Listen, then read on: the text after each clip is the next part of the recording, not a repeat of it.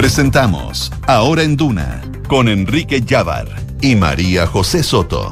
Auspicio de Sonda, líder en transformación digital. Y Credicorp Capital, servicios financieros.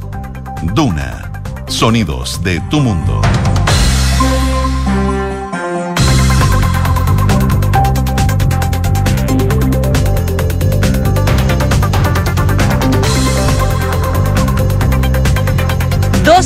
12 del día en punto de este día lunes. Hoy es 23 de enero de 2023. ¿Cómo estás? Bienvenidos ahora en Duna en esta jornada soleada de la región metropolitana, por lo menos. Hay 27,7 grados a esta hora y se espera para hoy una máxima de 30 grados. Mientras que en Valparaíso, para quienes estén eh, disfrutando de las vacaciones en la región de Valparaíso, a esta hora cielos nublados, 19 grados y mañana extremas entre los 15 y los 22 grados mientras que en Concepción, donde nos escuchan en la 90.1, tienen esta hora 20 grados y mañana se espera un poco de chubascos, lluvia durante la madrugada y mañana y extremas entre los 15 y los 19 grados. Mientras que en Puerto Montt, donde nos escuchan en el dial de la 99.7, tienen hoy una temperatura de 23 grados. Se espera lluvia durante la noche.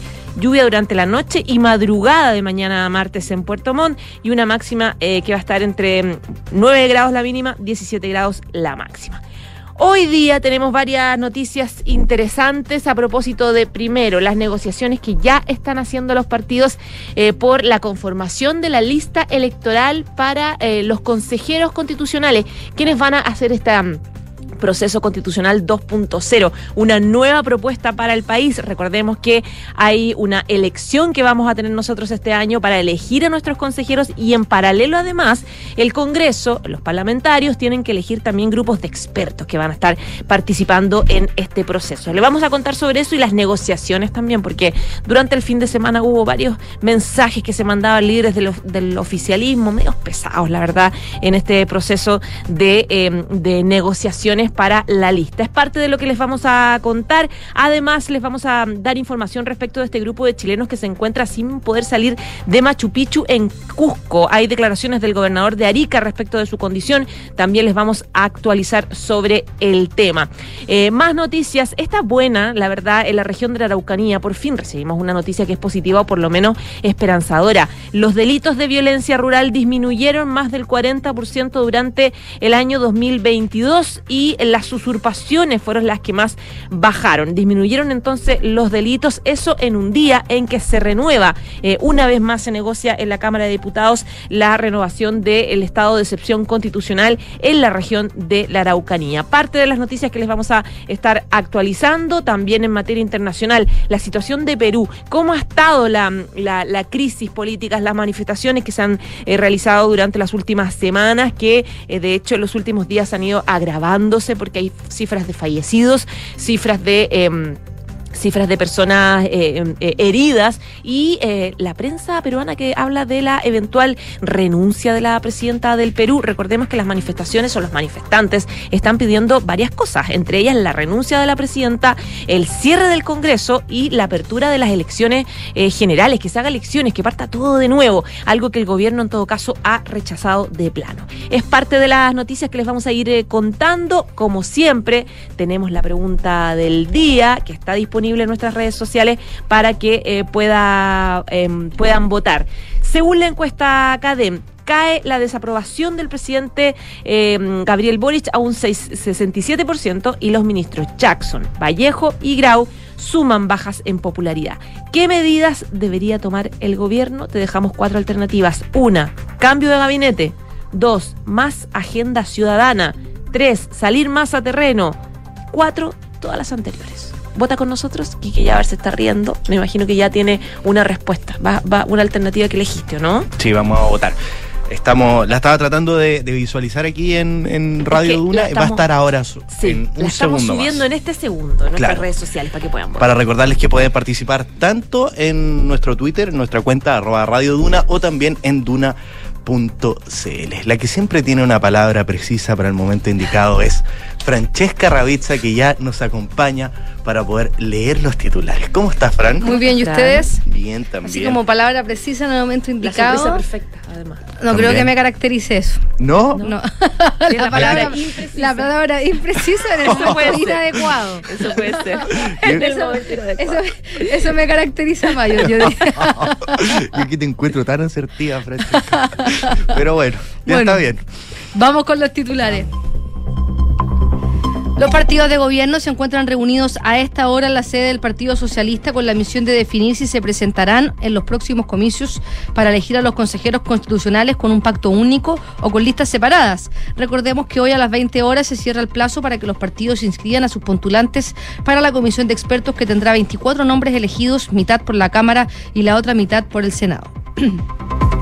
La ministra del Interior, Carolina Toá, manifestó su incomodidad ante los dichos del presidente del Partido Comunista, Guillermo Tellier, quien advirtió que la lista de consejeros constitucionales del PPD es la lista SQM.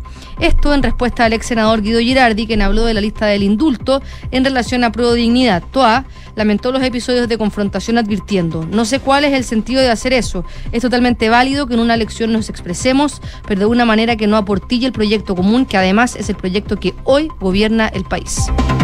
El ministro Luis Cordero aseguró que el gobierno ha sido muy claro que los procedimientos por los indultos se instruyeron adecuadamente. El titular de justicia aseguró que en la actualidad no hay presentaciones de indultos asociados al estallido social.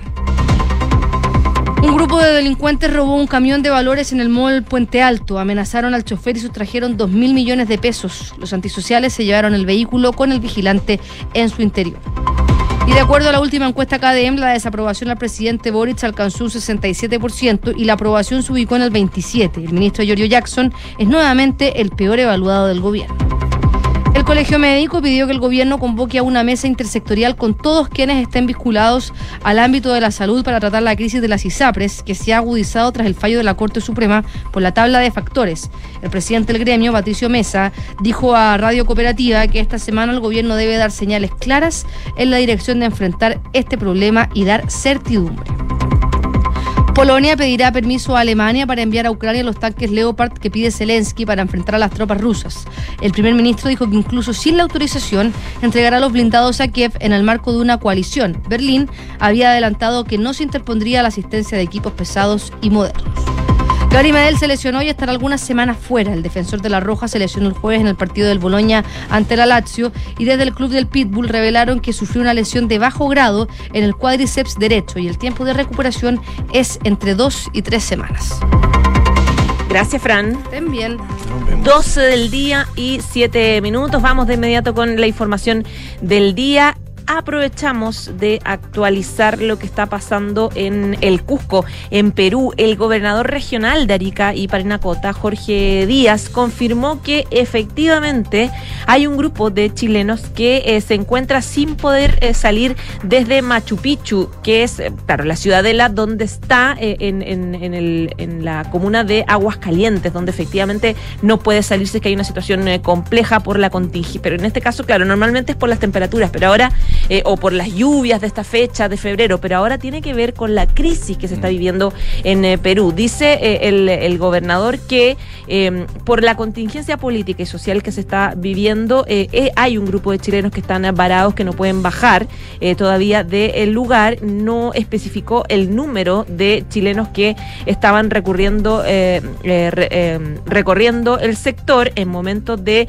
generarse una evacuación. Dice, con todo, las fronteras están habilitadas y sin inconveniente para salir o entrar desde el Perú, sostuvo la autoridad. Según Díaz, la recomendación es que todos los chilenos que viajen lo hagan con los resguardos del caso, toda vez que la situación política en Perú no es estable, pero eh, no eh, inhabilita el ir. Asimismo, la autoridad sostuvo que se está en alerta por una eventual ola migratoria que pueda llegar a Chile producto de la actual situación política peruana, razón por la cual hay que tener ciertos grados de eh, precaución en las fronteras a propósito de el eventual ingreso.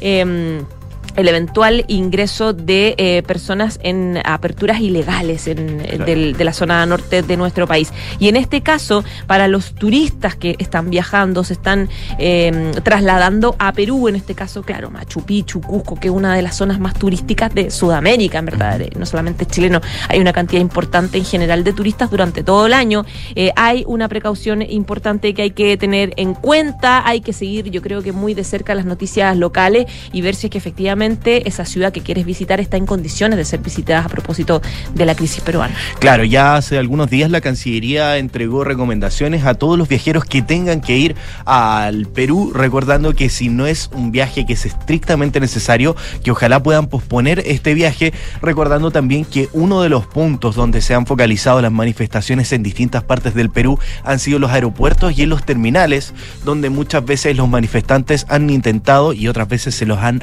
tomado Así que el llamado que hace la Cancillería y también que hacen las autoridades regionales es poder tomar todas las precauciones para poder visitar el Perú de manera segura, recordando efectivamente que las fronteras están habilitadas, pero muchas veces poder moverse desde el Cusco o a otras partes del Perú para llegar hacia las fronteras con nuestro país eh, hoy está complicado por las manifestaciones y también por estos bloqueos de carreteras que existen en distintas partes. Claro, esa es la clave, bloqueos de carreteras que hacen que la gente no se pueda trasladar. De hecho, la información que hemos tenido de los últimos días es que precisamente han pasado cosas gravísimas por eso.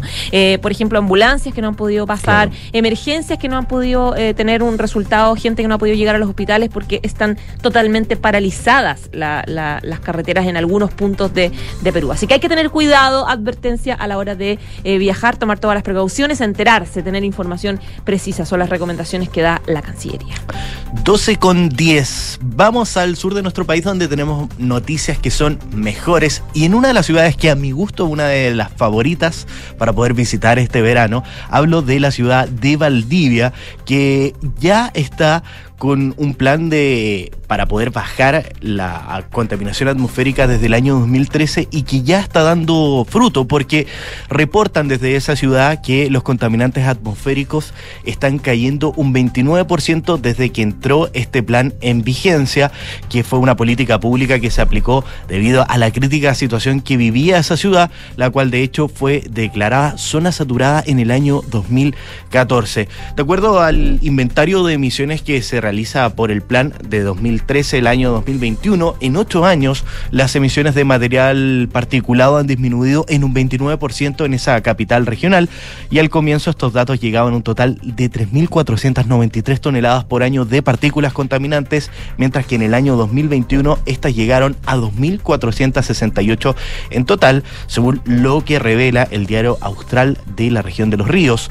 Las autoridades están haciendo un positivo balance de este plan, como lo hizo el subsecretario de Medio Ambiente, Máximo, Maximiliano Proaño, quien indicó que la reducción que arroja el nuevo inventario de emisiones para la ciudad de Valdivia es muy buena noticia, ya que es una muestra clara de que la aplicación de las medidas del plan de descontaminación en su conjunto están dando los resultados esperados. La autoridad explicaba que una menor cantidad de emisiones de material particulado emitido al aire va a resultar finalmente en una mejora en la calidad que tiene este y esta reducción paulatina en los promedios anuales y esta reducción en los promedios diarios y una reducción en los episodios críticos, sin duda tenemos un largo camino, decía, pero todo esto está sumando para que esa ciudad, esa maravillosa ciudad del sur de Chile, tenga un ambiente más contaminado.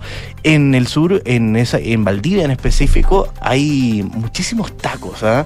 Es una ciudad que, a pesar de que está en una parte bien austral de nuestro país, hay harto taco, hay harta presencia de autos y por eso también se explicaba que desde el año 2014 haya sido un foco especial para las autoridades y también el consumo de leña, eh, que es una de las principales fuentes de calefacción que hay en el sur de nuestro país y que ya han empezado a prohibirse en algunas partes, también hacía que Valdivia fuera una ciudad inespecialmente contaminada en cuanto a su calidad atmosférica. Así que buenas noticias, sobre todo ya para los meses de febrero, donde los veraneantes santiaguinos eligen el sur de Chile como su destino. Es que es espectacular, muy entretenido, sobre todo Valdivia. Oye, y de eh, Valdivia nos vamos a la región de la, de la Araucanía, donde también sabes que hay buenas noticias que daba la autoridad local. Los delitos de violencia rural disminuyeron más del 40% durante el 2022 en la región de la Araucanía.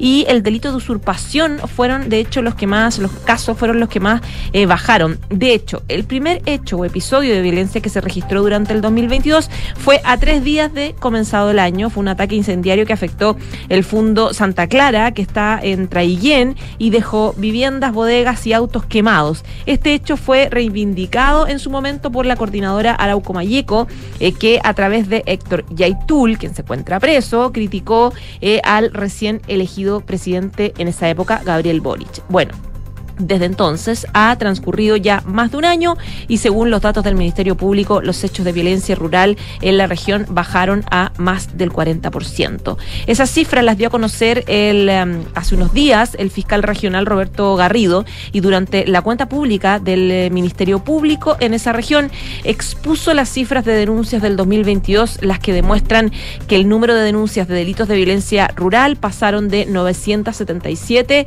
a, en 2021 a 561 el año pasado. Esto demuestra una disminución del 43% de los delitos, según dijo. El fiscal Garrido señala a la tercera que es difícil establecer a qué se debe exactamente este hecho o si existe una única causa que explique la disminución en las denuncias, pero dice que se puede eh, plantear varias hipótesis sobre todo sobre dos pilares importantes. El primero de ellos dice se podría deber a las acciones preventivas que está haciendo la PDI, Carabineros y el Ejército, según eh, dice Garrido en esta nota de la tercera de hoy. El 2022 además estuvo marcado por las votaciones de las prórrogas del estado de excepción que faculta a los militares a desplegarse en la región.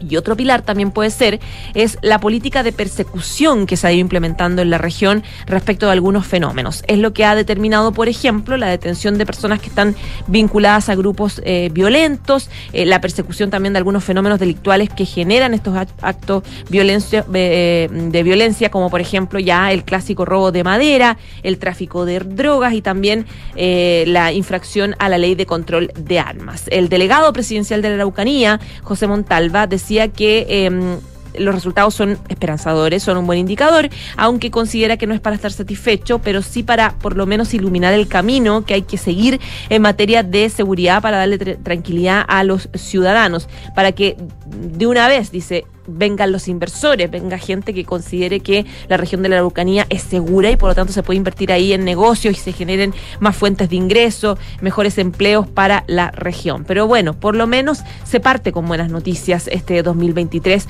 con la disminución de violencia rural a más del 40%.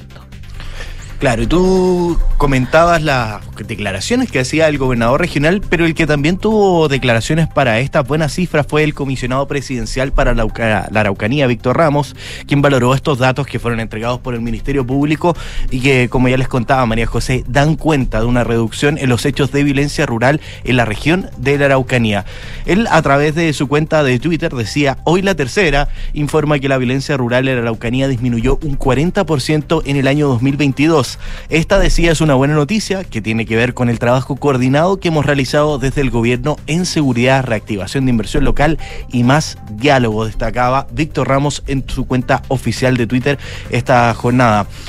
Él también agregaba que al asumir el gobierno nos encontramos con una situación crítica que nos llevó a tomar medidas como el decreto del estado de excepción constitucional, el plan de inversiones intensivo de la Araucanía, reactivación de CONADE, más diálogo con las comunidades, desarrollaba Ramos, que recordemos es psicólogo, es militante de Convergencia Social y es el encargado de la región del plan Buen Vivir y lidera también la Comisión por la Paz y el Entendimiento que ha impulsado el presidente Gabriel Boric en esta administración. Además agregaba, continuaremos con el trabajo que hemos trazado desde el año 2022, consolidando las inversiones en la región y avanzando en distintos mecanismos que nos permitan resolver temas complejos que históricamente no hemos podido solucionar como las de tierras. Cerraba Ramos, por eso el gobierno y el gobernador regional valoran muchísimo estas cifras que sin duda son una muy buena noticia. 12 del día, 18 minutos y de la región de la Araucanía nos vamos a eh, la región de Valparaíso porque se espera que esta semana, específicamente el miércoles, se vote en el Congreso de Valparaíso la reforma previsional em, eh, en la Comisión de Trabajo de la Cámara de Diputados. El gobierno del presidente Gabriel Boric ya cuenta, dicen ellos, con los votos para que se apruebe la idea de legislar, pero hasta ahora no habría unanimidad. En este contexto es que el diputado Alberto Undurraga de la Democracia Cristiana, junto a Héctor Ulloa, eh, de eh, Independiente PPD hizo una minuta en base a las conversaciones previas que sostuvieron con diputados RN y la UDI, obviamente buscando un acuerdo para ver si se puede llegar a un consenso más general entre el gobierno y Chile Vamos antes de la votación de la idea de legislar de la reforma previsional. Y esa minuta se distribuyó durante la semana pasada, a la cual Pulso de la Tercera tuvo acceso y habla de un marco de acuerdo para la reforma de pensiones y está siendo analizada por el gobierno para ver si finalmente la suscriben o no el documento, que en realidad por ahora es un borrador, eh, podría sufrir cambios. Dice, eh, dice que el gobierno y los partidos y parlamentarios representados en este documento manifiestan su convicción de mejorar las pensiones, tanto para los actuales pensionados como para los futuros, a propósito de lograr un acuerdo que permita una buena reforma de pensiones. Y entre otras cosas, esta minuta que se espera que se convierta en un acuerdo de todos los sectores, eh, menciona que los firmantes reconocen que hay visiones distintas de cómo la reforma de pensiones, todas legítimas, y se acuerda incluir algunos tópicos en la mesa de trabajo. Y a continuación menciona siete grandes temas para tratar en esta mesa de trabajo, todo a propósito de la reforma previsional, respecto de los resultados de esta mesa de trabajo, a propósito de, de, de acordar cada una de esas materias antes del 31 de marzo. Y se habla de, primero, acordar objetivos de política pública respecto de las tasas de reemplazo generales por quintil con especificidad por eh, género y acordar también criterios de suficiencia las pensiones a partir de ello y definir los instrumentos específicos y las dimensiones. En segundo lugar, menciona que hay que definir la dimensión del seguro social en función de los objetivos de las tasas de reemplazo y criterios de eh, suficiencia que se definan anteriormente. Eso significa que pueden ser el 100% de lo propuesto. Y en tercer lugar, esta minuta eh, plantea la eventual diferencia entre la mayor cotización de parte de los empleadores y lo necesario para el seguro social. En caso de existir, iría a las cuentas de capitalización individual de los trabajadores y trabajadoras. El cuarto punto habla de la separación de la industria y dice que es importante lograr un acuerdo que permita eficacia de las funciones de soporte y administración, así como la libre elección y competencia pareja entre todos los gestores y que en caso de que exista un gestor de inversor público, las condiciones de funcionamiento estén sean en igualdad de condiciones, digamos, respecto de los gestores eh, primarios. Y el quinto punto habla de la institucionalidad general del sistema de, de pensiones. Se garantiza que tenga independencia de poder político, visión a largo plazo y capacidad técnica. Se va a abordar también un mecanismo para garantizar que no haya un doble cobro a los afiliados por el cambio de sistema de pensiones, se va a evaluar alternativas diferentes para la PGU y se va a evaluar formas y alternativas a las rentas vitalicias planteadas en el proyecto. Y se hace un análisis comparado en detalle actualmente del DL 3500 actualmente vigente. Es parte de los puntos que están en este borrador, en este borrador de acuerdo que se espera para la reforma previsional en una semana marcada por la votación en la que... Eh, la Cámara de Diputados, la Comisión de Trabajo de la Cámara de Diputados va a votar eh, en, general esta reforma previsional antes de que antes del receso legislativo, antes que se vayan todos los parlamentarios de vacaciones a fin de mes. 12 del día con 22 minutos a raíz de la crisis que vive la CISAPRES y que han manifestado durante distintas comunicaciones a través del último tiempo, distintos actores del rubro han estado comunicando su apreciación sobre lo que está pasando con ellas y hoy el Colegio Médico pidió que el gobierno convoque a una empresa intersectorial con todos quienes estén vinculados al ámbito de la salud para poder tratar la crisis que vive el gremio de las ISAPRES y que se ha agudizado, recordemos, tras el fallo de la Corte Suprema por la tabla de factores. Es por esto que el presidente del Colegio Médico, el doctor Patricio Mesa, decía que es el momento ya de tomar definiciones claras y esta semana ya el gobierno debe dar señales claras en la dirección de enfrentar este problema y poder dar certidumbre, decía hoy el doctor Mesa en una entrevista con Radio Cooperativa. Decía que la opinión del Colegio Médico es que el gobierno debería invitarnos a todos los que tengamos algo que ver con este tema, nos convoque para que cada uno de nosotros, declarando los potenciales conflictos de intereses, autoridades de gobierno, ISAPRES, clínicas, usuarios, gremios, a poder discutir el tema y que entre todos veamos la forma de cómo poder enfrentar este problema planteaba. Si bien decía el Ejecutivo ha sostenido reuniones con la Asociación de ISAPRE, Mesa apuntaba a que hasta ahora la situación se ha conversado mucho en reuniones individuales, más no en una instancia más general que pueda reunir a todos los implicados. La idea, remarcó, es que todos nos sentemos para poder mirar desde todos los ángulos cuáles son los pros y los contras de las distintas alternativas que existen para poder abordar esta crisis que recordemos podría dejar a más de 3 millones de afiliados a las ISAPRES solamente cayendo al sistema de salud público que recordemos tiene un problema importante con las listas de espera. El facultativo también sostenía que la situación de las ISAPRES es muy crítica, una verdadera crisis que no solamente afecta a sus usuarios, sino que también, dependiendo de lo que les suceda a las ISAPRES, también afecta a los de FONASA, ya que si existiera el escenario en que muchos usuarios de las ISAPRES tuvieran que trasladarse a FONASA, se podría producir un colapso más grande del sistema.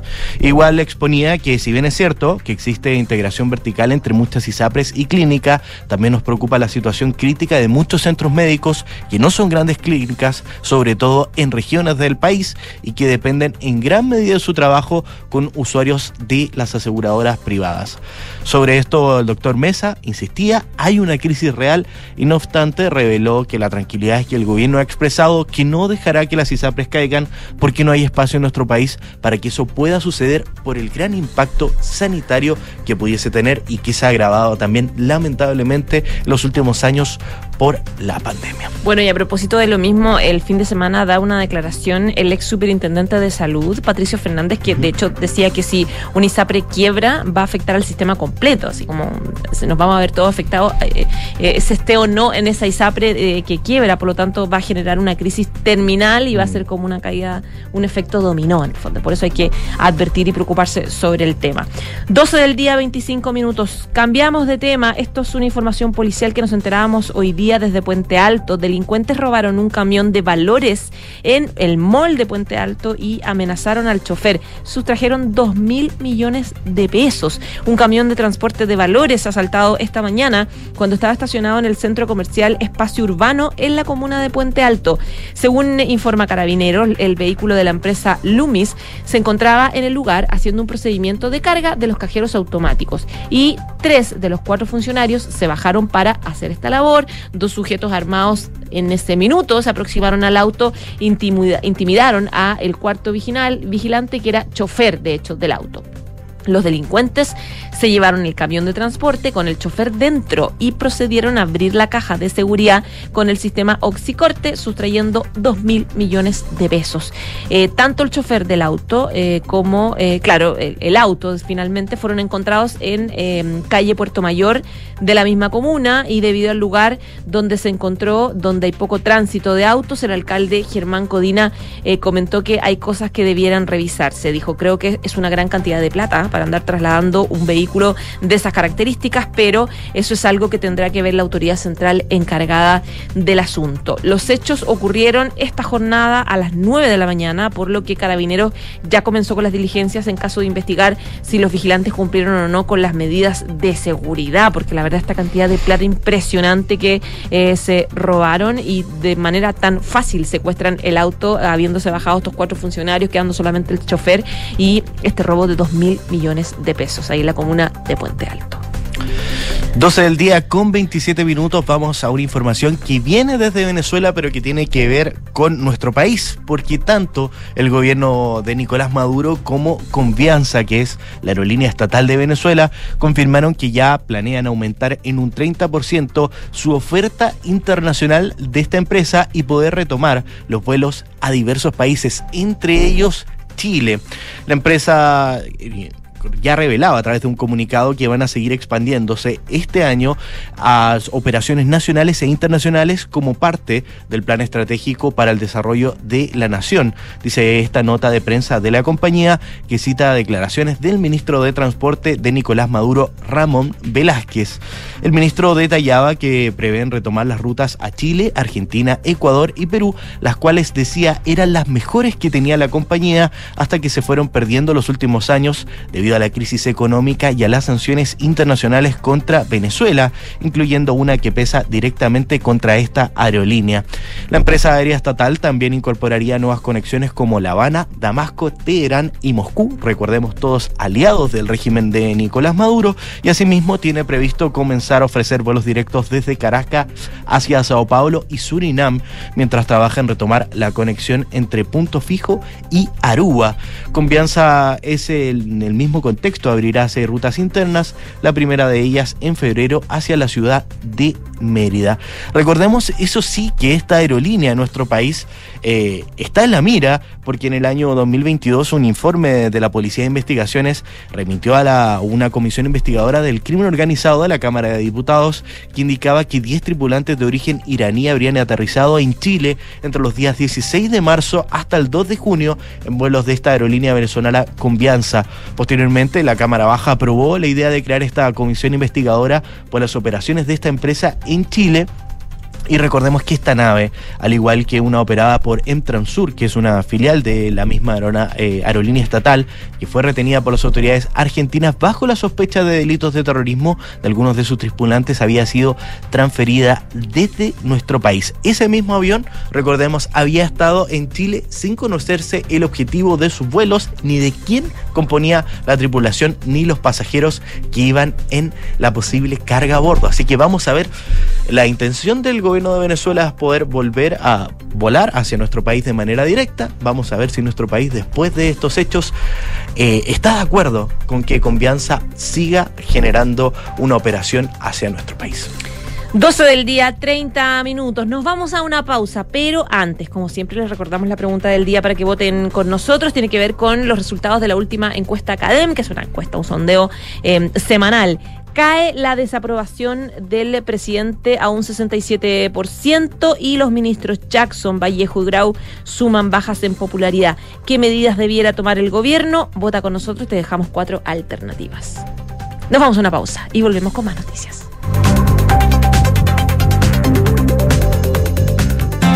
Edificio Lift de Inmobiliaria Hexacón. Es un espacio para vivir en la mejor ubicación de Vitacura, en un barrio tradicional a pasos de todo lo que necesitas.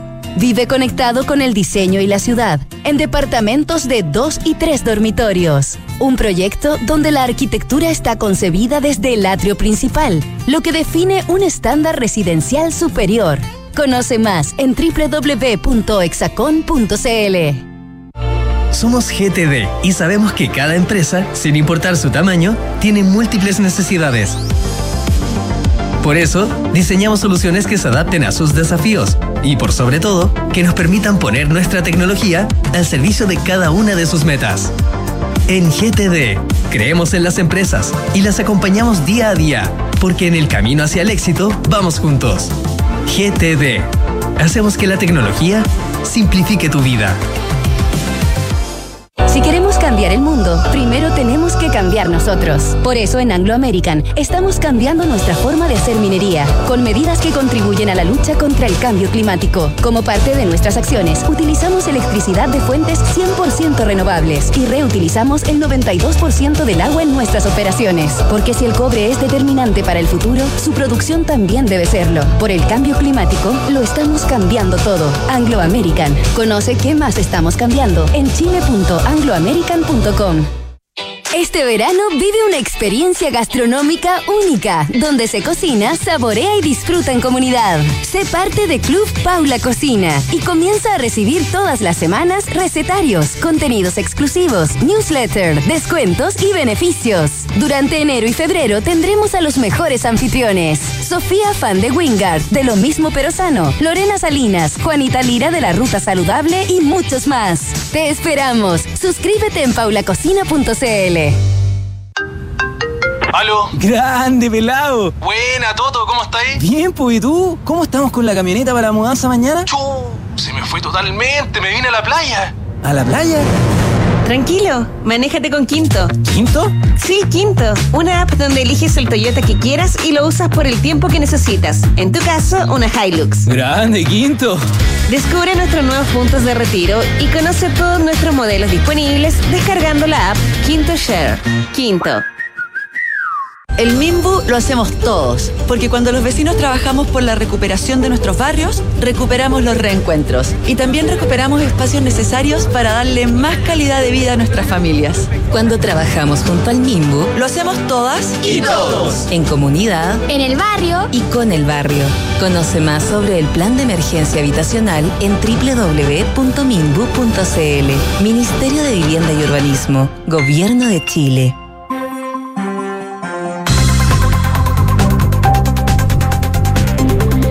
12 del día y 34 minutos, sigues en Ahora en Duna en esta jornada de día lunes 23 de enero de 2023. A esta hora en la región metropolitana hay 26 grados y tenemos a Francesca Ravizza con nosotros y el resumen del deporte, Fran. ¿Cómo están? Bien, ¿y tú? Bien, también. Oye, ayer al Piqué le llueve sobre mojado, ¿no? ¿Qué hizo ahora? Más allá de sus problemas personales.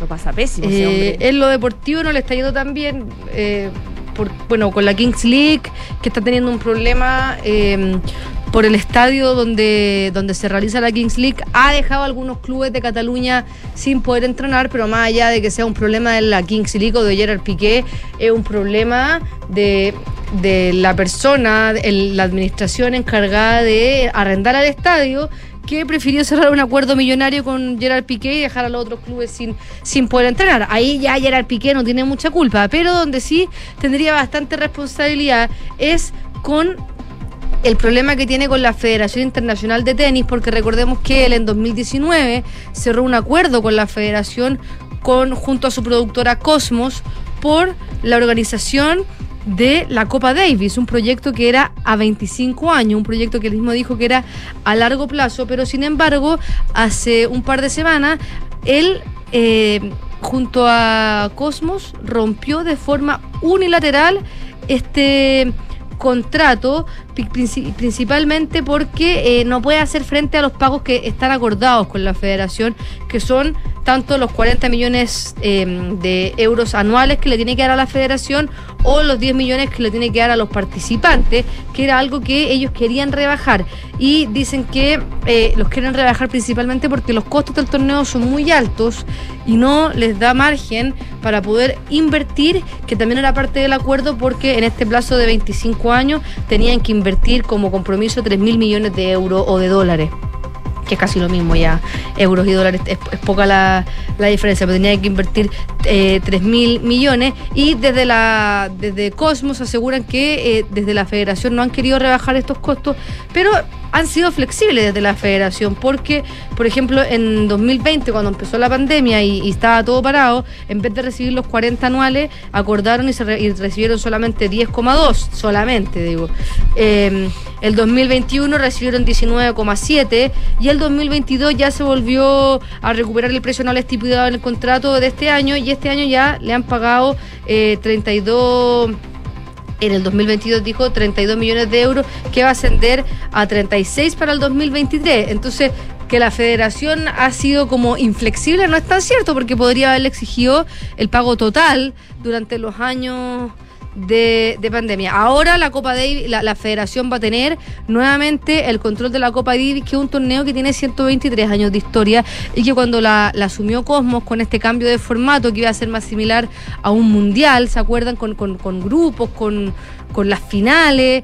Eh, fue muy polémico, sobre todo a los propios tenistas no les gustó este formato nuevo de la Copa Davis y no han pasado cinco años del 2019 que se está jugando esta Copa y Cosmo junto a Gerard Piqué eh, ya eh, dan por cerrado este, este torneo y la, y la Federación Internacional de Tenis está pensando en demandar a Cosmos por este acuerdo unilateral y por no cumplir los compromisos. Desde la Federación creen que tienen todas las de ganar, entonces más allá de los 40 millones que no le hayan pagado no le van a pagar, seguramente si es que ganan el juicio, donde la federación cree que tiene muchas, muchas posibilidades de ganar, va a tener que eh, desembolsarle mucha plata a la, mm, a la federación. Dentro de los costos principales que, que- se veían aumentados es que tenían este formato multisede en las finales. Entonces, si pagarle a tres ciudades distintas, eh, cobrar como el arriendo, tener el concepto de venta de tickets, si ya es complicado en un estadio o en un recinto deportivo, en tres, que, que fue el caso en el, el año pasado, hace que los costos asciendan muchísimo, entonces eh, se complica la cosa. A lo mejor era un proyecto muy ambicioso, que en el papel se veía muy bonito, Claro. pero al final es difícil de, de llevar a cabo, pero el problema más allá de que sea difícil o no sea difícil de llevar a cabo, de que es probable, es que se zanjó y se terminó el contrato de manera unilateral. Y eso es lo que está alegando la federación y quieren que, que se revierta. Y cambiando de tema, pero también en Cataluña, Dani Alves está muy, muy complicado. El exjugador del Barcelona, de la Juventus, del Paris Saint Germain, seleccionado de la selección brasileña, está preso debido a que eh, una mujer de 23 años acusa que eh, Dani Alves en una discoteca abusó de ella sexualmente. Y, mm, y la situación se complica mucho porque Dani Alves ha dado tres declaraciones distintas respecto a lo ocurrido. En una primera instancia dijo que no conocía a esta mujer, en una segunda instancia dijo que, que sí que sí la conocía pero no pasó nada y en la tercera instancia dijo que sí la conoce y que tuvieron relaciones sexuales consentidas. Bueno, resulta que esto lo están investigando los mozos de escuadra en su departamento de, de a- a- abusos sexuales, donde el 70% de, la- de las mozos de escuadra son mujeres, las que ven el caso de abusos sexuales eh, en este caso y han, han resolvido, han resuelto, quiero decir, casos muy, muy, muy graves. Y de hecho, la jueza que está investigando esto lo le, lo- le pidió prisión preventiva sin fianza, debido a que Dani Alves es una persona que, por su poder económico y por tener residencia en otro país, tenía un riesgo muy alto de fuga. Y de hecho, estuvo en una cárcel que se llama. La cárcel se llama Brians 1 y ahora fue trasladado a Brians 2, que algunos lo pueden ver como un beneficio a Dani Alves, porque esta cárcel Brians 2, que está también en Cataluña, tiene celdas privadas con ducha privada. Pero dentro de lo que también dicen es que este beneficio, entre comillas, se le da porque al ser una figura pública hay mucho riesgo de que se filtren imágenes de Dani Alves preso y eso es lo que está la justicia tratando de prevenir. Es muy complicada la situación porque esta mujer que lo está, lo está denunciando ha rechazado la compensación monetaria que a ella, si es que se comprueba que es verdad su acusación, le, correspondería. Y ella dice que ella no quiere la, la- compensación monetaria porque ella lo único que quiere es que se haga justicia porque ella eh, asegura que fue violada, que cuenta que ella eh, fue invitada por Dani Alves junto a sus amigas y otro, y otro futbolista a un sector VIP de esta discoteca en, en Cataluña y que Dani Alves estuvo como constantemente medio toquetón, así lo define ella con estas palabras, y que después él se acerca a ella, la toma la mano y abre una puerta donde ella pensaba que era otro sector VIP. Y él algo le dice en portugués, que, no, que ella cree que en portugués porque no le entiende, y se ve que ingresa a un baño. Y en este baño, donde ya hay un video en el que efectivamente eh, se corrobora la versión de la víctima, que dice estuvimos 15 minutos en el baño contra mi voluntad, y en el video se ve que hay 15 minutos que está Dani Alves con esta, en tiempo real con esta mujer. Eh, dice que este eh, Dani Alves trató de tener relaciones sexuales con ella contra su voluntad, le, le agarraba las manos para que se fueran a los genitales de Dani Alves, donde ella activamente rechazó esto, lo que dice su declaración, incluso él le pegó. Eh, y, y le decía cosas como que, que él que ella como que lo obli- él obligaba a ella a decirle cosas como eh, bastante burdas y bastante obscenas todo esto contra la voluntad de esta mujer que apenas ocurrió el hecho ella en la discoteca eh, acusó que fue violentada que fue agredida sexualmente y en ese minuto la discoteca em- activó un protocolo que tienen de abuso y acoso sexual en, La en propia Cataluña discoteca, en el fondo. en la propia discoteca debe haber, no, no, no, estoy tan al tanto, pero hay como un protocolo de abuso y acoso sexuales en, en, en bares nocturnos y esto se, esto al tiro. No es que, no es que la víctima eh, haya esperado un par de días, no, sino apenas ella fue violentada. Ella eh, hizo que se activaran los protocolos y de hecho fue llevada a un hospital para constatar lesiones y la situación es muy grave y la familia de Dani Alves está segura de que Dani Alves es inocente, principalmente porque también eh, la familia de Dani Alves toda depende en gran parte económicamente de él. Su ex señora, que estuvo casada con él 10 años, dice que está convencida de que es completamente inocente. Su actual señora eh, tampoco cree, cree la culpabilidad de Dani Alves. Dice aparte que eh, dice está destrozada porque su marido está preso y su mamá se acaba de morir hace una semana. Y de hecho la familia considera que la defensa de Dani Alves ha actuado de mala manera y van a eh, que era una mujer, además, la defensa de Dani Alves, y ahora están pensando en contratar otra defensa porque la familia alega la inocencia de Dani Alves, pero eh, está en prisión preventiva, la víctima dio su declaración, eh, la verdad es que hasta ahora todo indica que Dani Alves tiene al menos, y, quiero ser súper cuidadosa con esto, un grado de responsabilidad, porque no se puede decir que él violó a una mujer si todavía no está comprobado. Porque, pero, pero las declaraciones que da la mujer y, y, los videos que han estado dando hay una línea que coincide. Hay una línea que, coincide. Hay una historia verosímil al menos. Entonces la situación está muy, muy complicada. Recordemos que Dani Alves eh, juega en el fútbol mexicano, eh, juega ya los, no, ¿ah? Ya no, en los Pumas juega los Pumas, prescindió contrato, su carrera como futbolista se estaría acabando y de la peor manera también porque en la cárcel una situación que, está muy, muy compleja para, para el que España tiene casos emblemáticos de, de, abusos durante fiestas, encuentros. Muchísimo.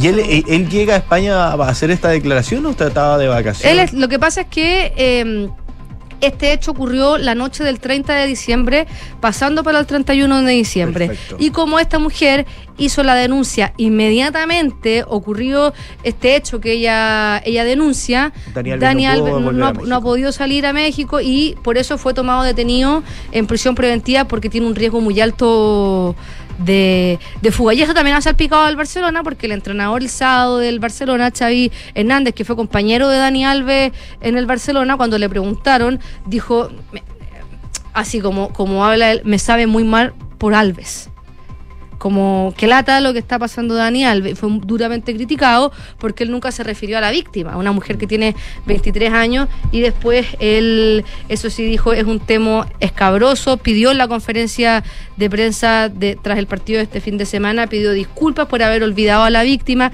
efectivamente él no estaba, no, estaba presumiendo la inocencia de Dani Alves, sino que como él conoce a Dani Alves, le da lata que un conocido le esté pasando por esta situación sin dar ningún tipo de argumento si es que él considera que es inocente o no. Solamente obvió a la víctima, que, es muy grave, fue muy criticado, y salió a pedir disculpas de, y, dijo que es un tema escabroso, pero olvidé hablar de la víctima. Hay que condenar todo lo que sea este tipo de actos, tanto de violencia de género como en violaciones, dijo Xavi Hernández para zanjar la polémica. La verdad es que este es un tema que está sacudiendo el mundo del fútbol, está sacudiendo también a, Barcelona, a España, que ha tenido temas también de, abuso y acoso sexual, como decías tú, José, emblemático. Así que esto puede hay una, una presión muy fuerte de la opinión pública para esos casos, sobre todo en personas reconocidas. Sobre todo un jugador como Dani Alves, que siempre ha sido muy querido. qué duro, ¿eh? Muy duro. Ya, pues muchas gracias, Fran. Que, esté muy bien. bien. 12 del día y 46 minutos. Vamos a revisar información internacional. Actualizamos con Perú. Claro, porque están viviendo jornadas de protesta el día de hoy, pero están un poco más tranquilas en cuanto a las jornadas anteriores, donde ya incluso algunos manifestantes han desalojado algunas universidades del Perú que se encontraban ocupadas sobre todo en Lima. Recordemos en este esfuerzo que hicieron distintos manifestantes de distintas regiones del país andino que buscaban generar la gran toma de Lima. Sobre lo que está pasando en el último minuto, el diario El Comercio, que tiene un espacio que se llama Último Minuto, todo lo que tienes que saber sobre las protestas que están pasando en Perú. El titular de Interior, Vicente Romero, ha asegurado que la Policía Nacional no está empleando armas de fuego en el control de los disturbios y él aclaraba, utiliza las herramientas que de acuerdo a las leyes internacionales y nacionales tiene que utilizar en medio de distintas denuncias que han recibido el gobierno peruano de nuevas violaciones a los derechos humanos y el uso también de armas de fuego letal en poder controlar estas manifestaciones. Y sobre esto también hay noticias que vienen desde el punto de vista económico, donde ya las autoridades del Cusco, en específico el sector turismo de, de esa ciudad, dice que más de 20.000 cusqueños podrían perder sus empleos en el primer semestre de este año si continúan las protestas, según estimaba la Cámara de Comercio de Cusco. Pero también recordemos, una de las cosas que más ha llamado la atención ha sido la toma de distintas universidades. Y ayer en la noche la Universidad Nacional de Ingeniería de Perú fue desalojada y se encontraba eh, tomada desde el pasado 18 de enero, donde se retiraron ayer domingo de dicha casa de estudios diversos manifestantes que se encontraban en esa casa de estudios haciendo ocupación de esta y también pudiendo alojar o poder tener los distintos servicios que necesitaban para poder llegar hasta la capital de Lima y poder manifestarse. En noticias que fue confirmada por RPP Noticias por dos agentes de seguridad de esa casa de estudios que se encontraban en la puerta de la universidad al promedio de ayer a las diez y media de la noche se produjo este desalojo de algunos que se fueron en grupo, algunos manifestantes que se retiraron en grupo y contrataron vehículos para poder trasladarse a otros puntos del país. De esta manera los guardias también indicaron que la infraestructura de la casa de estudios no registró ningún daño luego de que estos estudiantes y manifestantes se marcharon de ella y ante ello durante las primeras horas de la mañana de hoy el personal de seguridad procedió a retirar los carteles que se encontraban en las puertas con peticiones de la renuncia de Dina Boluarte y también la donación de alimentos y artículos de primera necesidad destinados a la gente que venía de distintas regiones del país a manifestarse en concreto en Lima. Sin embargo, eh, indica el personal de seguridad de esta casa de estudio algunas donaciones como sacos de papas y botellas de agua aún se mantienen en ese lugar. Y RPP decía que eh, pertenecen a este minuto patrulleros de las comisarías del RIMAC y San Martín de Porres, evitando que este campo de estudio vuelva a ser nuevamente tomado en una jornada donde el Ministerio de Interior la cataloga como más tranquila en relación a otras que ha vivido el vecino país en las últimas horas, donde las manifestaciones, recordemos, ya han dejado más de 60 muertos por distintos motivos, policías heridos y múltiples también eh, manifestantes heridos en los que han sido los enfrentamientos con los manifestantes que piden ya la salida de Dina Boluarte y la renuncia del Congreso en su totalidad. Sí, renuncia que según la prensa peruana ya ha estado evaluando la presidenta Dina Boluarte porque eh, según consigna el diario La República, ella pensó en renunciar en dos oportunidades luego de que ocurrieran eh, las primeras muertes, la verdad, en diciembre en el marco de estas eh, protestas masivas. Según el diario La República, fuentes del entorno cercano a la presidenta señalaron que, producidos los primeros decesos, Boluarte entró en una crisis emocional, describe el diario peruano, y quiso renunciar en dos momentos, pero su primer ministro, que era Alberto Otárola, la convenció de seguir en el cargo, eh, arguyendo que si lo hacía serían procesados.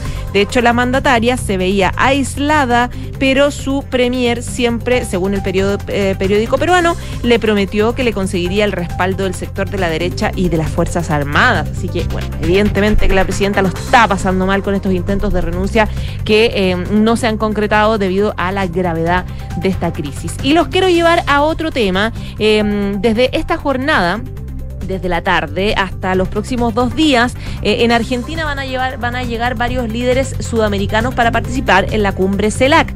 Eh, es una cumbre en la que de hecho va a participar el presidente Gabriel Boric, que tiene una agenda muy nutrida eh, y va a contar con presencias bien importantes y bien polémicas, como por ejemplo la del presidente de Venezuela, Nicolás Maduro, y también la llegada de nuevo de Brasil, porque durante la era del presidente mm, eh, Bolsonaro, eh, se excluyó el de participar en esta cumbre. Nunca tuvo una buena relación, evidentemente, con el gobierno de Argentina y ahora vuelve Brasil representado por el nuevo mandatario que es Ignacio Lula da Silva. Y hay una nota muy interesante que hace el país de España respecto de esta cita y respecto de los planes que tiene Brasil y Argentina, que pretenden avanzar hacia una moneda común sudamericana en la visita de Lula a Buenos Aires. De hecho, ambos países buscan crear una nueva eh, divisa sudamericana común y el objetivo más ambicioso de la alianza estratégica que relanzarán los presidentes de ambos países durante la visita de Lula da Silva eh, a Buenos Aires. La primera al extranjero desde que asumió el poder hace tres semanas.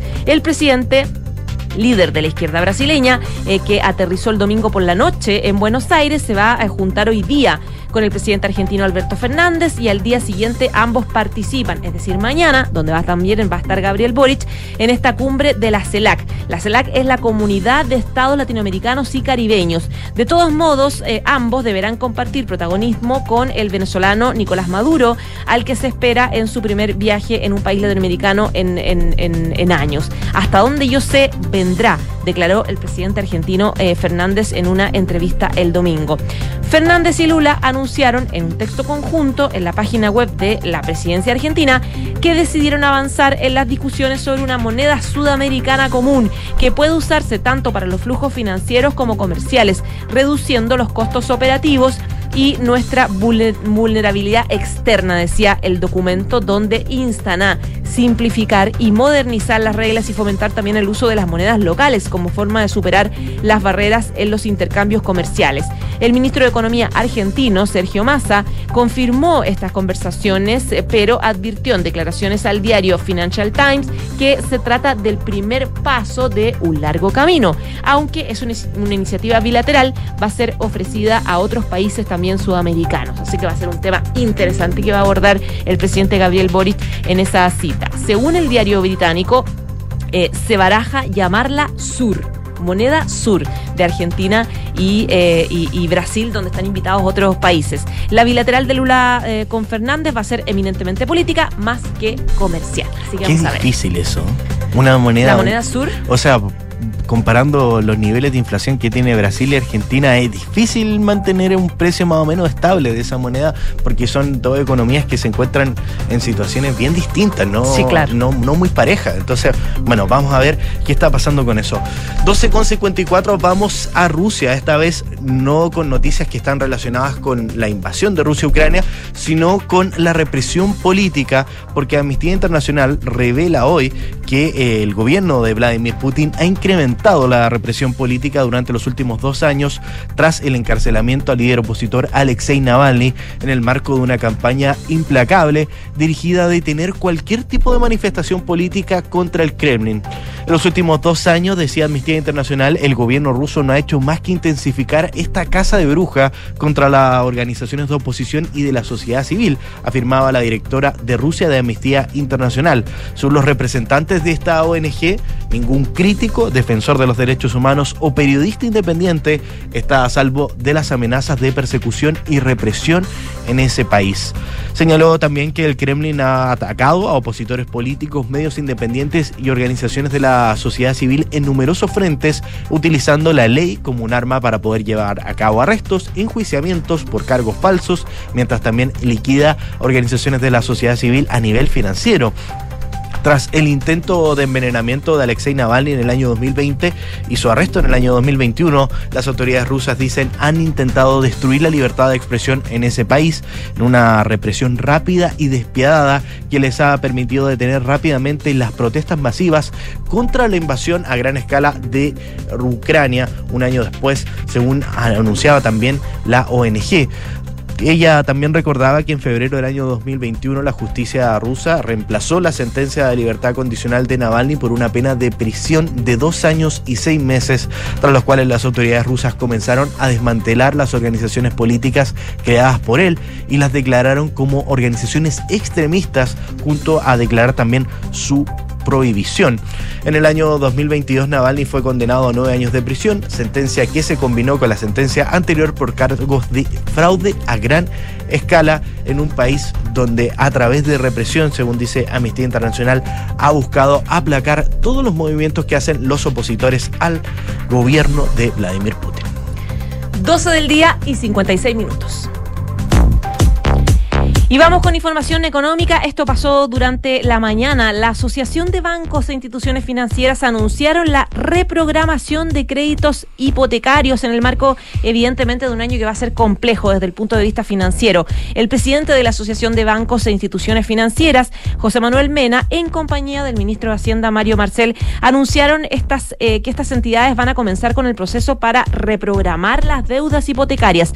Según Mena, durante años eh, previos, Chile Ha sido el país que más créditos reprogramó. Hablamos de cifras de cerca del 35 o el 40% de la cartera. En esa cifra estoy pensando, dijo, en materia hipotecaria, incluso operaciones comerciales a empresas. En esa línea comunicó que los bancos de manera individual van a efectuar un esfuerzo, efectuar un esfuerzo similar para, eh, en términos de acompañar a sus clientes, de manera de poder generar espacios de reprogramación de los créditos enfocados en carteras hipotecarias y también en la pequeña y mediana empresa. Cuando hablamos de un esfuerzo de reprogramación, entendemos, dijo, que es un espacio para que cada banco, en base a las políticas comerciales de cada institución, informe a sus clientes de posibles formas y plazos y condiciones de pago y de reprogramación, dijo el presidente de la Asociación de Bancos, eh, lo cual será informado por las entidades en los próximos días a través de sus canales oficiales.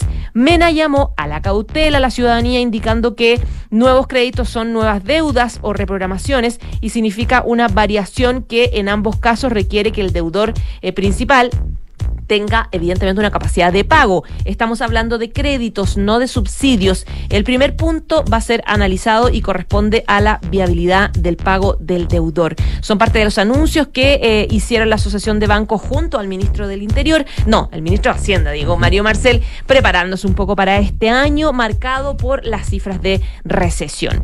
12 del día, 58 minutos.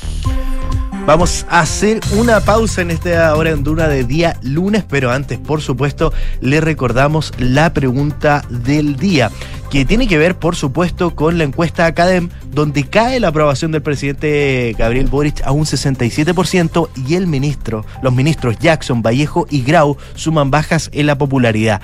¿Qué medidas debería tomar el gobierno? Nosotros les entregamos cuatro alternativas. Cambio de gabinete, más agenda ciudadana, salir más a terreno o todas las anteriores. Participa con nosotros en nuestro Twitter, arroba Radio Duna, y también a través de nuestra página duna.cl. 12 del día, 59 minutos. Nos vamos a la pausa y volvemos con más noticias. En Credicorp Capital nos centramos en ser aliados estratégicos de nuestros clientes para cumplir sus objetivos con nuestro portafolio de inversiones de carácter global. Siente la confianza invaluable de contar con asesores financieros que le agreguen valor a tus decisiones. Conoce más sobre nosotros en credicorpcapital.com. En Sonda, trabajamos para que disfrutes tu vida, impulsando la innovación y el desarrollo de soluciones que acompañen la transformación digital de las organizaciones de hoy. Cuenta tú también con el respaldo, agilidad y eficiencia del líder en transformación digital de la región. Conócenos en sonda.com. Porque en Sonda trabajamos para que disfrutes tu vida. Sonda. Make it easy. Mercados G es un broker chileno que lleva más de 11 años entregando a sus clientes acceso a los mercados financieros globales, con la posibilidad de ganar con el alza o la baja en el precio de una acción, el dólar o el índice bursátil que prefieran. Este verano regístrate y opera desde tu teléfono, en el lugar donde estés. No te pierdas ninguna oportunidad. Aprovecha el bono de un 10% extra al crear tu cuenta y comienza a invertir hoy. Los CFD no constituyen valores de oferta pública. Infórmese respecto a los riesgos del apalancamiento.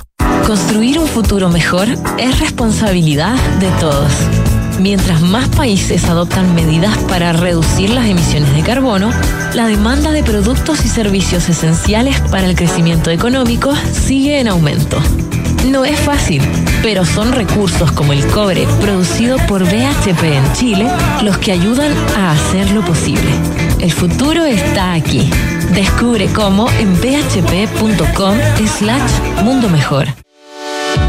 Con Talana, la más completa plataforma digital de recursos humanos, ahorras tiempo y costos. Gestiona la información laboral de tus colaboradores, firma digitalmente, calcula remuneraciones y encuentra al talento ideal para tu empresa, directo desde la app más descargada y mejor valorada para la gestión de personas. Únete a las miles de empresas que ya han digitalizado su área de recursos humanos con Talana. Conoce más en talana.com.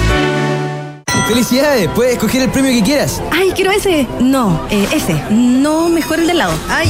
A veces no importa si le sigues dando vueltas, pero a la hora de invertir es mejor Scotia Fondos, que cuenta con toda la solidez y respaldo internacional que tiene Scotia, donde puedes invertir de manera online y simple, donde un grupo de coaches expertos te guiará según tu perfil de riesgo y objetivos. Toma la mejor decisión. Invierte en Scotia. Infórmese de las características esenciales de la inversión en estos fondos mutuos establecidas en sus reglamentos internos y scotiabankchile.cl. Infórmese sobre la garantía estatal de los depósitos en su banco o en cmfchile.cl. Marca registrada de Bank of Nova Scotia, utilizada bajo licencia.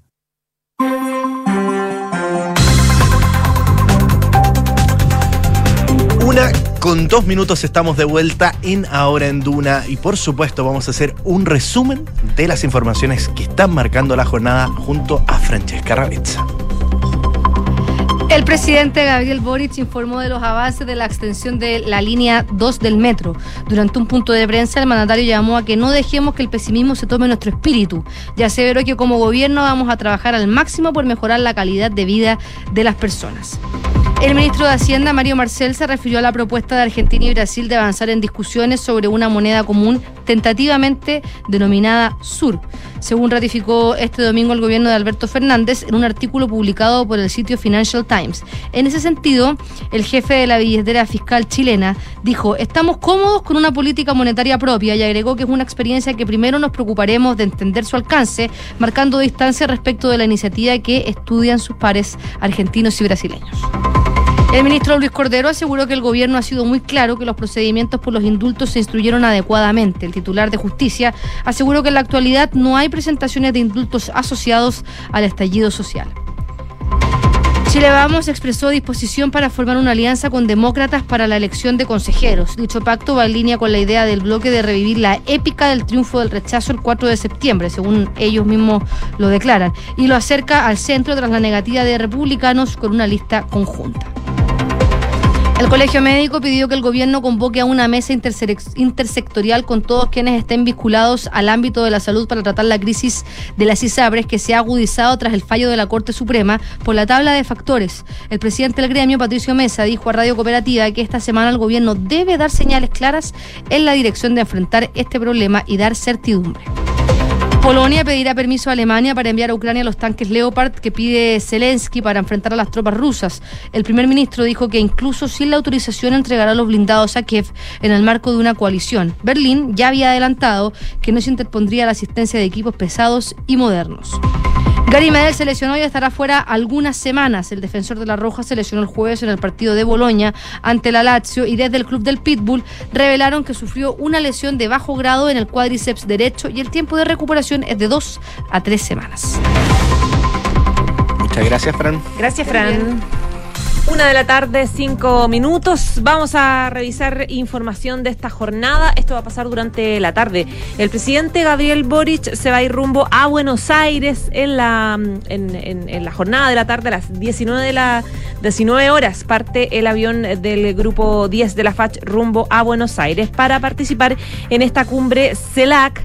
Eh, donde va a tener reuniones con los líderes sudamericanos. Es la versión eh, séptima de esta cumbre CELAC. El jefe de Estado se va a trasladar hasta Argentina para participar en este encuentro, donde, recordemos, ya les contaba, Brasil retomará su participación tras estar alejado por casi tres años cuando fue la administración del expresidente Jair Bolsonaro. De esta forma, el presidente se suma a esta cumbre de la comunidad de estados latinoamericanos y caribeños. Va a ir acompañado de la canciller Antonia Urrejola y va a ser parte de una jornada de diálogo con los 33 jefes de Estado, según consigna desde Va a subirse al avión, de hecho, la y nuestra infiltrada Isabel Caro, que va a, va a viajar con el presidente rumbo a Buenos Aires esta tarde. Eh, va a participar Gabriel Boric eh, junto a representantes de las distintas naciones de Latinoamérica y el Caribe para buscar consenso, consensos importantes en temas de interés eh, sudamericano. Recordemos que la CELAC fue creada en el año 2010, eh, busca la promoción, el, diario, el diálogo político y la cooperación regional en materias como prioridades para la Sudamérica como seguridad alimentaria, energética, salud, inclusión social desarrollo sostenible, transformación digital, infraestructura para la integración regional. Y como les contaba hace un ratito, eh, respecto de la eventual creación de una moneda eh, conjunta sudamericana, la moneda sur, como es la idea que tienen los gobiernos de Brasil y Argentina. Previo a la sesión inicial de esta cumbre, el presidente Boric va a tener una reunión bilateral también con el director general de la FAO, Kudongu, con quien abordará temas como el apoyo y la reactivación de un plan de seguridad alimentario y eh, para el hambre en 2025. Esto marcado por el, aumento de la desnutrición a nivel sudamericano eh, debido a los efectos de la pandemia. Además, el presidente Boric se va a juntar con eh, Charles Michel, que es presidente del Consejo Europeo, con quien va a revisar lo asociado a la ratificación de la modernización del acuerdo de la Unión Europea, algo que se firmó hace poquito, y también el fortalecimiento de la relación eh, de Europa con eh, nuestro país. Así que vamos a recibir noticias desde mañana en Buenos Aires del presidente Gabriel Boric en su participación en esta cumbre de CELAC. Una de la tarde con siete minutos, jornada clave para el nuevo proceso constituyente y es por eso que los partidos de la alianza del gobierno, del socialismo democrático y de Pro Dignidad, que conforman el oficialismo, se reúnen esta mañana en la sede del Partido Socialista en un encuentro que originalmente estaba previsto para el día de ayer, pero fue reprogramado para día de hoy. Recordemos que esta instancia se desarrolla en medio del debate en el oficialismo sobre si a Pro Dignidad y el socialismo democrático se presentan para estas elecciones de consejeros constitucionales con un pacto único o en listas separadas para estas elecciones que se van a realizar, recordemos, el día 7 de mayo de este año. La idea es de ir en caminos separados, por ejemplo, ha estado tomando fuerza en el segundo bloque, en el socialismo democrático, y fue planteado inicialmente por el PPD, y este fin de semana también se ha estado plegando el Partido Radical tras el Consejo General que llevaron a cabo, y el Partido Socialista sería en definitiva el que definiría lo propio el próximo fin de semana, pidiendo no dramatizar esa opción. También dentro del Partido Liberal acordaron a llamar una postura unitaria al socialismo democrático y si no se dan las condiciones apelar a que se mantenga igual de todas maneras la cohesión. En la Prodignidad, sin embargo, han insistido en acordar una lista que sea única y en lo inmediato, recordemos que el día de hoy a las 20 horas se cierra el plazo para que los partidos políticos inscriban a sus, a sus postulantes para la comisión de expertos que tendrá 24 integrantes, 12 que están designados por la Cámara de Diputados y 12 por el Senado, y cuya misión será elaborar un anteproyecto que servirá de base para la discusión y redacción del nuevo texto constitucional que deberá redactar al Consejo Constitucional. Recordemos también el día de hoy, la Comisión Bicameral de eh, la Cámara de Diputados y el Senado define el reglamento el presidente de la instancia, el senador Matías Walker, eh, dejó hasta el día de ayer, domingo hasta las 12 de la noche, para que los distintos partidos políticos puedan entregar indicaciones y hoy día ese proyecto se votaría hasta total despacho con todas las indicaciones que ingresaron en estos días. Una de la tarde y diez minutos. Les contábamos hace un ratito que eh, hay buenas noticias en la región de la Araucanía porque hay una disminución de los delitos de violencia rural. Disminuyeron por lo menos las denuncias en más de un 40% durante el 2022 y las usurpaciones son las que más bajaron. ¿Cuáles son las, las razones de esta, baja? ¿Qué es, eh, ¿Cuál es el trabajo que se está haciendo tal vez de, mejor manera y podría estar teniendo resultados? Se lo preguntamos al delegado de la Araucanía, José Montalva, lo que lo tenemos en línea. ¿Cómo está, delegado? Buenas tardes. Hola, buenas tardes, gusto saludarlo, saludarte María José, agradecerte por, este contacto. Delegado, eh, eh, si nos pudiese desglosar un poco estas cifras y a su juicio a qué responde, porque eh, recién leí una declaración que daba el fiscal regional Roberto Garrido que decía que tienen teorías, que tiene que ver finalmente con un trabajo conjunto, desde el estado de excepción, PDI, carabineros, fiscalía, es bien como de, de, todo, de todo tipo. Sí, bueno, yo primero, María José, comentarle que en esto hay que ser muy cauteloso. ¿ah? Yo, eh, si bien eh, esto ilumina sobre que vamos transitando por un buen camino, esto no, no hay mucho que celebrar. Hoy día todavía en nuestra región hay víctimas, hay personas que consideran que hay que seguir avanzando en el tema de seguridad y también hay algunas respuestas por parte del Estado eh, insoluta, y deudas que ir resolviendo y en eso estamos trabajando, pero sin duda que eh, nos mantiene eh, la tranquilidad el hecho de saber que estamos transitando sobre cimientos que nos permiten vislumbrar un futuro o un porvenir un poquito más más tranquilo, digamos, para la región, que es lo que se necesita. Hoy día la región lo que necesita es inversión, tanto pública como privada, para generar oportunidades en una región que históricamente ha sido la más pobre del país. Si es ahí también donde hay un problema, este no es solamente un problema de seguridad. Y para eso necesitamos, obviamente, avanzar en seguridad, y es lo que, como usted señalaba, ha dicho el fiscal regional. Acá estamos haciendo un trabajo conjunto, coordinado, muy esmerado, eh, no solamente desde el punto de vista de seguridad, con mesas que estamos todas las semanas. Yo lidero, digamos, una mesa donde trabajamos y donde nos hablamos las cosas de mucha confianza, si esto es operativo también en lo fino, en lo día a día, en poder dar respuestas oportunas, tener buenos procedimientos, estar coordinados, no solamente con las policías, con carabineros, con policía de investigaciones, sino también con gendarmería, eh, también con el Ministerio Público, que si bien no tiene un rol preventivo, ellos han asumido también una tarea que es bien importante, que es reunirse con las policías, poder planificar y trabajar en conjunto. Así que en ese sentido, no, como le decía al principio, nos da la tranquilidad de estar transitando por un buen camino. Delegado, ¿cómo está? Lo saluda Enrique Llavar por acá. Muchísimas gracias por atender nuestro llamado. Hoy día el comisionado presidencial Víctor Ramos hablaba de este trabajo coordinado que se está haciendo. Él también es parte y está encargado de llevar a cabo el plan Buen Vivir. No solamente en cuanto a lo restrictivo, en cuanto al, acercamiento, al diálogo, ¿en qué medidas ha avanzado y planes como el plan Buen Vivir y otras medidas que no tienen solamente que ver con el orden público, usted piensa que han colaborado también a poder bajar esto? episodios de violencia rural? Bueno, efectivamente, como usted lo ha dicho, eh, eh, Víctor Ramos y el buen vivir, y en particular eh, lo que ha señalado nuestro presidente cuando vino a la región, y señaló, mire, aquí no es un tema solamente de seguridad, no es solamente un tema de inversión pública, sino que también tenemos que abordar los temas de fondo. Y aquí estamos todos de acuerdo, todo el espectro político está de acuerdo frente a que hay que, por una vez por todas, abordar temas de fondo como es la restitución de tierra. Eh, ¿Cuándo, hasta cuándo? ¿Cuál es el límite? Eh, ¿De qué estamos hablando? ¿En cuánto tiempo vamos a responder?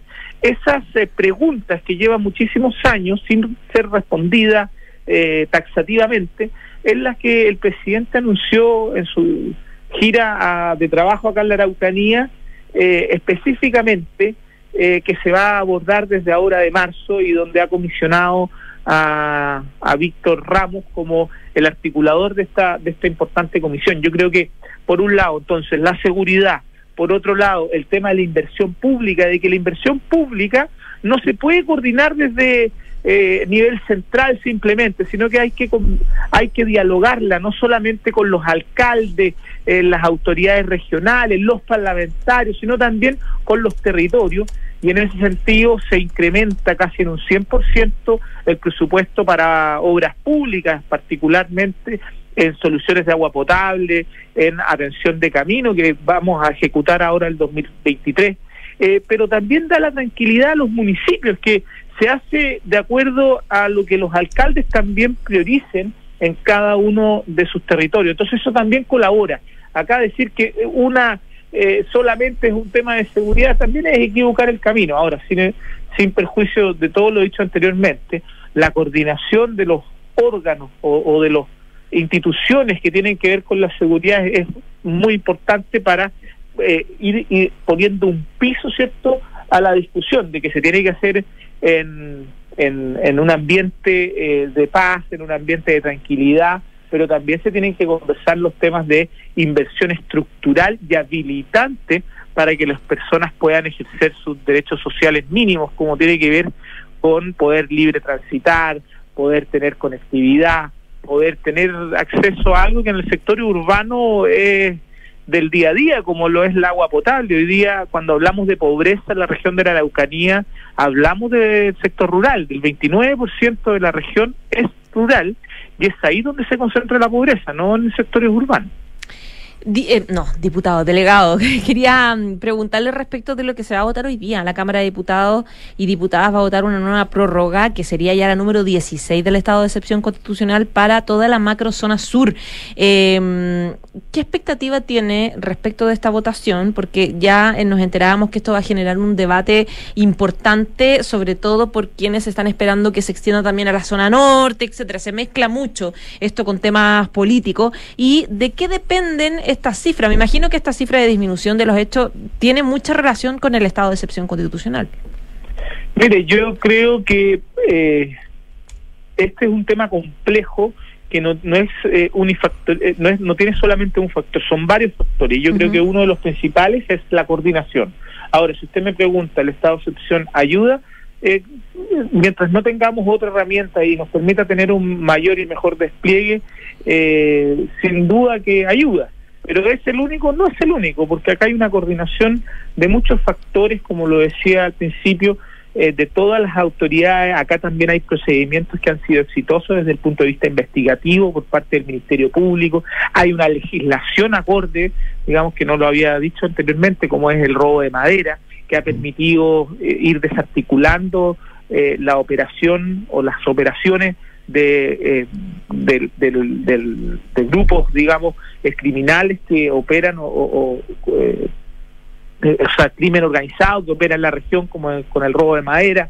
Eh, esta desarticulación tiene cosas objetivas que hemos sacado de circulación, incautado más de 7 mil millones de pesos desde la entrada en vigencia de la ley de robo de madera, de recursos que se usaban justamente para eh, perpetrar este tipo de hechos, pero también ligados a otros hechos como tenencia de, armamento, eh, digamos, eh, disparos, en fin, una serie de delitos asociados, la tenencia de armas, delitos asociados ¿cierto? A, a, esta, a, este, a este comercio ilegal de, la madera. Entonces, son varias, pero si usted me preguntara por una cosa específica, yo creo que aquí la unión hace la fuerza, o sea, aquí el que todos miremos hacia un mismo lugar, ya tanto desde el punto de vista legislativo como desde el punto de vista operativo, nos ayuda a que tengamos eh, eh, soluciones en el tema o, que podamos ir encontrando algunas soluciones en el tema seguridad. Aquí yo también quiero relevar ¿ah? el trabajo que ha hecho una bancada transversal de todos los colores políticos de poder ir abordando estas temáticas. Eh, también desde el punto de vista eh, el, gobernador regional, es de otro sector político, no es del mío, pero también ha colaborado, digamos, en una mirada conjunta. Y por último, los alcaldes, los concejales, los consejeros regionales. Aquí estamos, usted si viene acá la región de la Araucanía se va a dar cuenta que estamos todos mucho menos polarizados, digamos, que muchas veces lo que está eh, el, el, ámbito más, más político propiamente tal, digamos, aquí eh, hay una mirada un poquito eh, hacia el mismo lugar y si usted me pregunta un intangible que hemos podido lograr en la región es la unión frente a temas importantes como es la seguridad, como es la inversión pública habilitante y como lo es abordar temas de fondo. Delegado, usted hablaba de inversión pública, pero también es muy importante en una de las regiones más pobres de nuestro país la inversión privada. Y hoy un estudio que elabora la Universidad Autónoma habla que el índice de confianza empresarial allá en la región de la Araucanía está disminuyendo de nivel pesimista a extraordinariamente pesimista, a pesar de que también tenemos esta buena noticia de que los hechos de violencia, de violencia rural, están disminuyendo. Incluso la semana pasada también el subsecretario del Interior, Manuel Monsalva, anunciaba un seguro especial para camioneros y contratistas del sector de la madera en una demanda que habían tenido los camioneros a nivel ya podríamos decir casi histórica en el último tiempo. ¿Qué se está coordinando? ¿Se están coordinando mesas con el sector privado? ¿Se está hablando para poder volver a atraer esas inversiones que son tan necesarias en una región como la Araucanía? Mire, usted lo ha dicho. Eh, es una necesidad urgente eh, la inversión privada. ¿Por qué? Porque cuando hay confianza, o más bien cuando hay seguridad hay confianza, cuando hay confianza hay inversión privada. Y cuando hay inversión privada hay oportunidades de trabajo y de llevar sustento a las familias de los habitantes de nuestra región. Entonces es prioritario el poder atraer inversión privada. Y en eso estamos trabajando. Y por eso cuando vemos que hay resultados en materia de seguridad vemos también que hay incentivos para que el privado eh, confíe en poner sus recursos, poner su esfuerzo y poner su capital en esta región para que de esa forma pueda mejorar la calidad de vida de las personas. Acá, eh, Enrique, como en cualquier parte de Chile, me imagino, no hay nada más importante para una familia que poder traer recursos a, a, a, a lo suyo.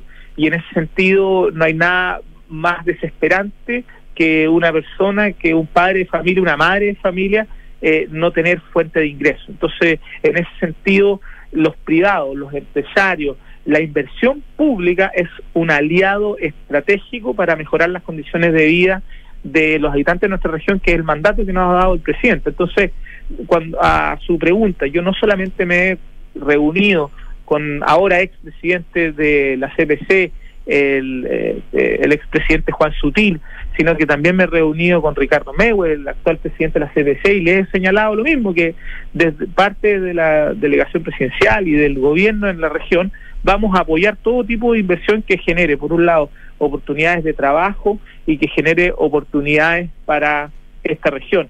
Pero además, a, eso a nivel nacional y a nivel regional, nosotros estamos ya próximo en estos días, vamos a crear una mesa público-privada para poder apoyar los proyectos que eh, generen trabajo en la región.